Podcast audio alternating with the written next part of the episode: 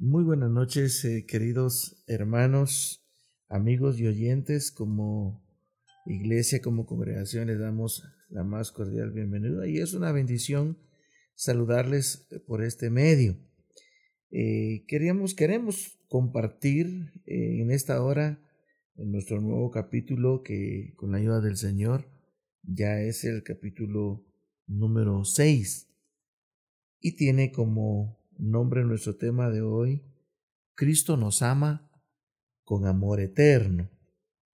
Lo vamos a encontrar en el libro de Primera de Corintios capítulo 13, versos 1 al 13, y también vamos a encontrarlo en el libro de Jeremías capítulo 31 y verso 3. Queremos compartir acerca de los principios de la palabra del Señor y la enseñanza acerca del amor en este tema. No olvidando que pues, nos puede encontrar o buscar en nuestras redes sociales como Iglesia Libertando a los Cautivos. Eh, hacemos oración. Padre, te bendecimos, Señor. Dios Todopoderoso, amante de nuestras vidas, te bendecimos, oh Dios. Gracias por este momento, gracias por este día, gracias por esta hora. Gracias por tu presencia, gracias por tu amor, por tu misericordia. Queremos expresar nuestra más grande gratitud, Señor. Abrir nuestro corazón en esta hora para pedirte que nos bendigas a todos, eh, a nuestros hermanos, a nuestros amigos, a nuestros oyentes, a todos los que les damos la bienvenida en esta hora. Espíritu Santo, te pedimos que toques nuestro corazón, que nos hables, que nos ministres, que nos enseñes, que nos reveles que deseamos cada día encontrar esa salida, que deseamos con llenos con ese amor tan grande y especial y eterno que tú siempre has tenido de nosotros. Oramos y lo pedimos en el nombre del Padre, del Hijo y del Espíritu Santo. Pues, mis queridos hermanos, oyentes y amigos, acerca del tema que, que vamos a hablar, encontramos en la palabra del Señor verdades como todas las verdades de la iglesia y todas las verdades de la Biblia y de nuestra vida eh, secular, que tenemos que tener bien radical en nuestro corazón y en nuestro espíritu, porque de ella dependemos. Recuerde que y conoceréis la verdad, dice la palabra del Señor, y la verdad os hará verdaderamente libres. Y queremos darle lectura a Primera de Corintios capítulo 13 y versos 1 en adelante para que podamos ocuparnos en el tema que hoy vamos a, con la ayuda del Señor, a desarrollar juntamente con ustedes. Dice así, en el nombre del Padre, del Hijo y del Espíritu Santo. Si yo hablase lenguas humanas y angélicas y no tengo amor, vengo a ser como metal que resuena o címbalo que retiñe. Y si tuviera profecía y entendiese todos los misterios y toda ciencia, y si tuviese toda la fe, de tal manera que trasladase los montes, y no tengo amor, nada soy. Y si repartiese todos mis bienes para dar de comer a los pobres, y si entregase mi cuerpo para ser quemado, y no tengo amor, de nada me sirve. El amor es sufrido, es benigno, el amor no tiene envidia, el amor no es jactancioso, no se envanece, no hace nada indebido, no busca lo suyo, no se irrita, no guarda rencor, no se goza de la injusticia, mas se goza de la verdad. Todo lo sufre, todo lo cree, todo lo espera, todo lo soporta.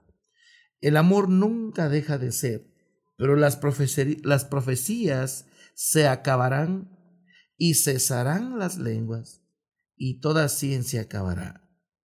Porque en parte conocemos y en parte profetizamos. Mas cuando venga lo perfecto, entonces lo que es en parte se acabará. Cuando yo era niño, hablaba como niño, pensaba como niño, juzgaba como niño. Mas cuando ya fui hombre, dejé lo que era de niño. Ahora vemos por espejo, oscuramente, mas entonces veremos cara a cara. Ahora conozco en parte, pero entonces conoceré cómo fui conocido. Y dice el verso último, y ahora permanecen la fe, la esperanza y el amor. Estos tres, pero el mayor de ellos es el amor. Por eso, mis amados hermanos, queremos compartir con ustedes acerca del amor y queremos ir también al libro de Jeremías capítulo 31 y verso 3.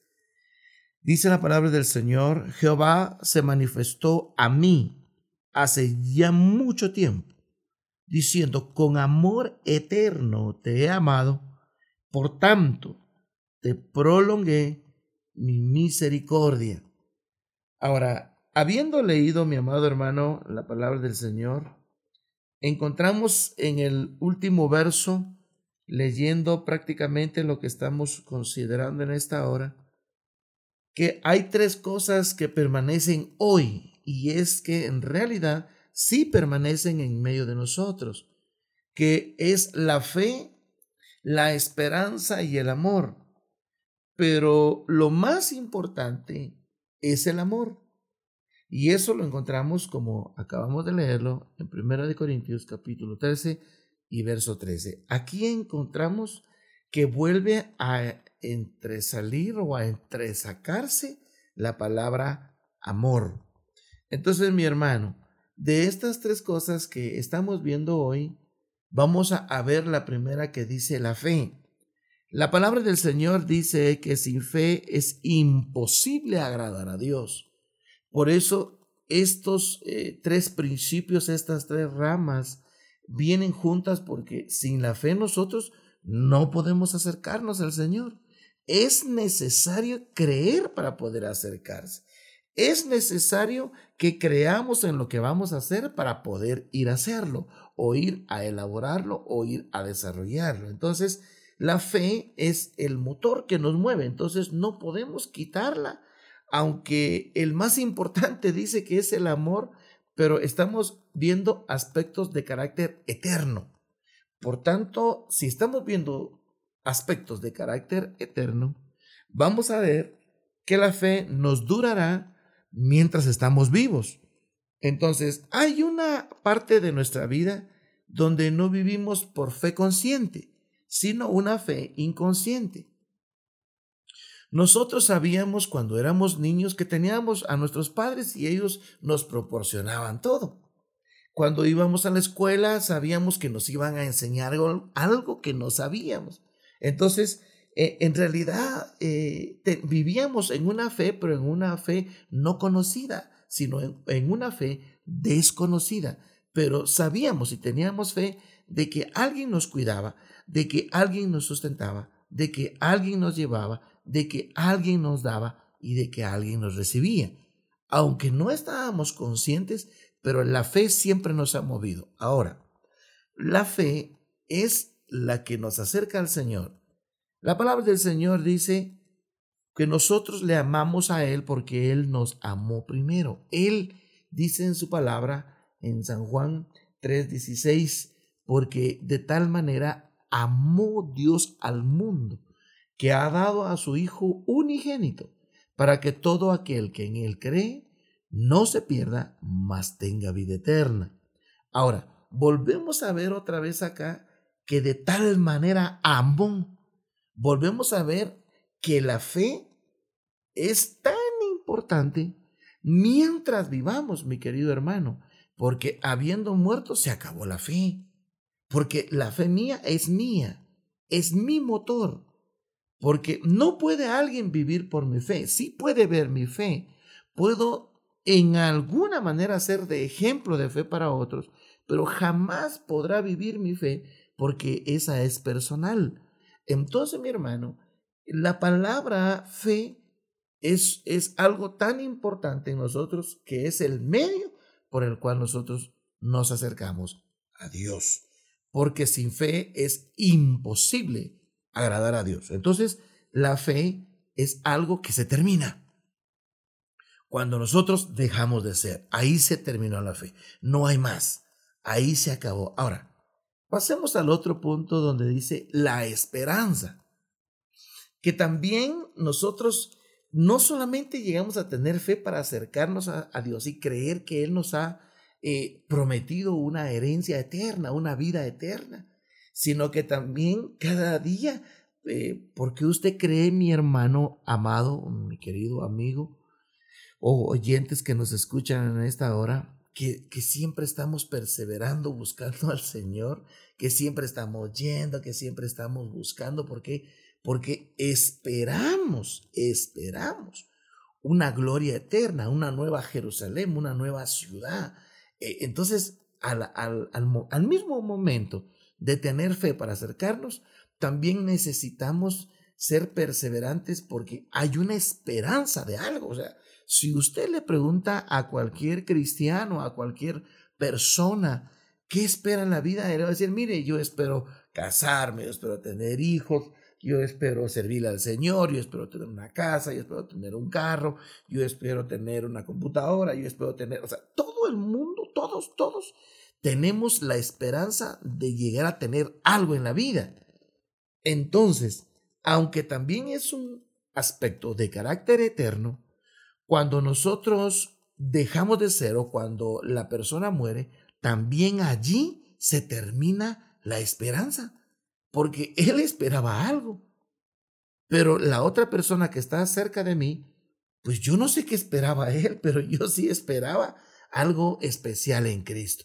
Y por eso me aferré a la fe y por eso estuve perseverando siempre, porque yo espero algo. Y eso que espero es grande. No se compra con dinero porque tampoco se vende. Entonces, mi querido hermano, vemos aquí que la esperanza, aunque también es importante porque usted jamás va a encontrarse una persona que usted le diga, mire, ¿qué espera de la vida? Creo yo que hasta el más desesperado le podría decir, mire, pues no espero nada. Mm, no, no, no sé ni qué quiero. La mayoría, aunque no tenga metas, aunque no tenga propósitos, aunque no tenga planes, aunque no tenga logros, aunque no tenga alcances, la mayoría le va a responder que espera de la vida llegar a ser alguien.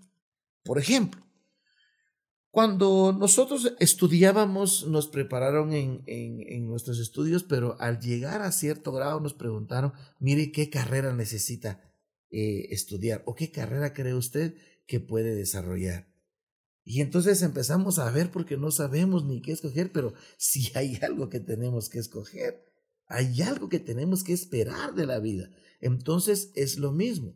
Si usted, si usted también, mi hermano querido, viene a preguntarle a, un niño qué espera de la vida, posiblemente le diga, pues mi papito me va a comprar un juguete o mi mamá me va a comprar un juguete, pero también un niño espera algo. Entonces, la esperanza es algo que viene internamente en nosotros de que algún día llegaremos a ser alguien o algún día llegaremos a tener algo. Entonces, la esperanza tampoco la podemos quitar porque nos lleva hacia donde nosotros hemos lanzado nuestra visión. Ahora, si llegamos al tercer punto, dice acá, y el amor. Pero lo más importante es el amor. Ahora, dirá usted, pero entonces, si, si, la, si la fe no, no era importante, si la esperanza no era importante, entonces, ¿por qué decimos que sí era necesario? Aquí es donde viene algo importante de la revelación de la palabra del Señor. Y es que esto solo fue importante en la vida física activa, hermano precioso. Es decir, en otras palabras, que nosotros necesitábamos la fe y la esperanza cuando estábamos en vida, porque cuando ya alguien muere, ¿en qué puede confiar? Ya murió, se acabó, su esperanza se terminó, no existe. Y ahora, ¿por qué dirá usted? Pero entonces, ¿por qué el amor sí? Es que el amor fue lo que a usted lo creó, lo que le dio vida. El motor para Dios fue yendo a, San Juan 3:16, el amor tan grande que Dios tuvo. Entonces, ¿la fe para qué le va a servir? Cuando usted ya, ya murió, la fe ya no le va a servir, hermano. Porque se supone que si usted ya murió, pero buscó al Señor y tuvo esperanza de Él, entonces dígame usted para qué le va a servir la fe allá en el paraíso. Dígame usted para qué le va a servir la esperanza allá en el paraíso. ¿Eh? Qué hermosa es la palabra, mi hermano, porque la fe ya no le va a servir allá, porque ya logró usted llegar a la salvación eterna. Y lo que usted esperaba era ser salvo y llegar a un lugar eterno donde nadie lo iba a perjudicar y usted lo logró, porque ya, ya esa esperanza que usted tenía ya es ahora una realidad pero ya no le sirve porque lo que usted esperaba ya vino. Ahora, el amor, ¿por qué dice que es lo más importante? Porque esto si no se termina, porque Dios es amor, Él es eterno. Entonces, esto sí le va a servir a usted, mi hermano, porque así como le sirvió el amor en el mundo para dar amor a los demás, para aceptarlos como eran, para ayudarlos en sus debilidades, para ayudarlos en sus fortalezas y darles una mano, eh, proveerles de ropa o de alimentos o no sé, hermano, pero eso lo motivó a usted en vida. Pero cuando usted pasa al otro lado, el amor no se termina, porque usted sigue en vida, solo que ya en el paraíso y el amor nunca dejará de ser porque usted va a los brazos de su amor, a su primer amor que es Dios, porque Dios es amor. Entonces, como Él no, no termina, Él es eterno. Por eso dice acá en su palabra, y ahora quiero que vayamos al libro de Jeremías. Porque en el libro de Jeremías dice, Jehová se manifestó a mí hace ya mucho tiempo, diciendo, con amor eterno te he amado. Mm, por tanto, dice el Señor, te prolongué mi misericordia. Entonces, ¿qué estamos viendo acá? Dice el Señor con amor eterno. ¿Por qué es que Jesucristo en su gran amor vino a morir a la cruz del Calvario, hermano? Usted me podrá decir, pues Cristo vino a salvar al mundo. Sí, eso es importante. Eh, eh, esa es la razón de poder acercarnos al Señor. Pero fíjese que también hay otra razón por la cual Él vino. Y de ahí se desprenden muchas otras razones, pero lo primero que quiero compartir con usted es que nosotros hemos sido creados por Dios y aunque tenemos un cuerpo físico, tenemos un alma, tenemos un cuerpo y tenemos un espíritu. Ahora, estos tres, el que es eterno es el espíritu y es el alma y es el cuerpo. Es decir, ¿cómo podemos explicar esto, hermano? Que nosotros, los que hemos nacido a la vida, somos eternos, hermano. Por eso la Biblia habla de una eternidad en el infierno o de una eternidad con Dios. Porque nosotros nunca vamos a dejar de existir, hermano. Nunca, nunca. Fuimos creados para ser eternos. La única diferencia es que en vida usted elige a dónde ir. Si está, si usted tiene fe, si está vivo en la esperanza, entonces el amor lo va a mover. Pero si no, mi querido hermano o querido oyente, si usted rechaza esa misericordia del Señor, si usted rechaza al Señor Jesucristo, está rechazando su amor, está rechazando su oportunidad de ser salvo y de ir a la eternidad, porque nosotros somos eternos. Entonces, uno de los temores de nosotros como cristianos o como misioneros activos, como ministros del Evangelio, es dar a conocer el Evangelio a mayor número de almas. ¿Por qué razón? Porque el que se aleja de Dios va a perderse, irá al infierno, irremediablemente. Entonces irá allí su alma y su cuerpo. El espíritu no, porque el espíritu es vivo, es de Dios. Lo que va al Seol o al infierno es su alma y su cuerpo, su conciencia. pero el, el amor no, porque el soplo de, del Espíritu, como es vida, es de Dios, es, es vida. Lo muerto y lo vivo no pueden contender. Ahora, mi hermano, esa es la razón por la cual el amor es eterno, porque Dios es eterno. Dios nunca deja de ser, ¿verdad, hermano?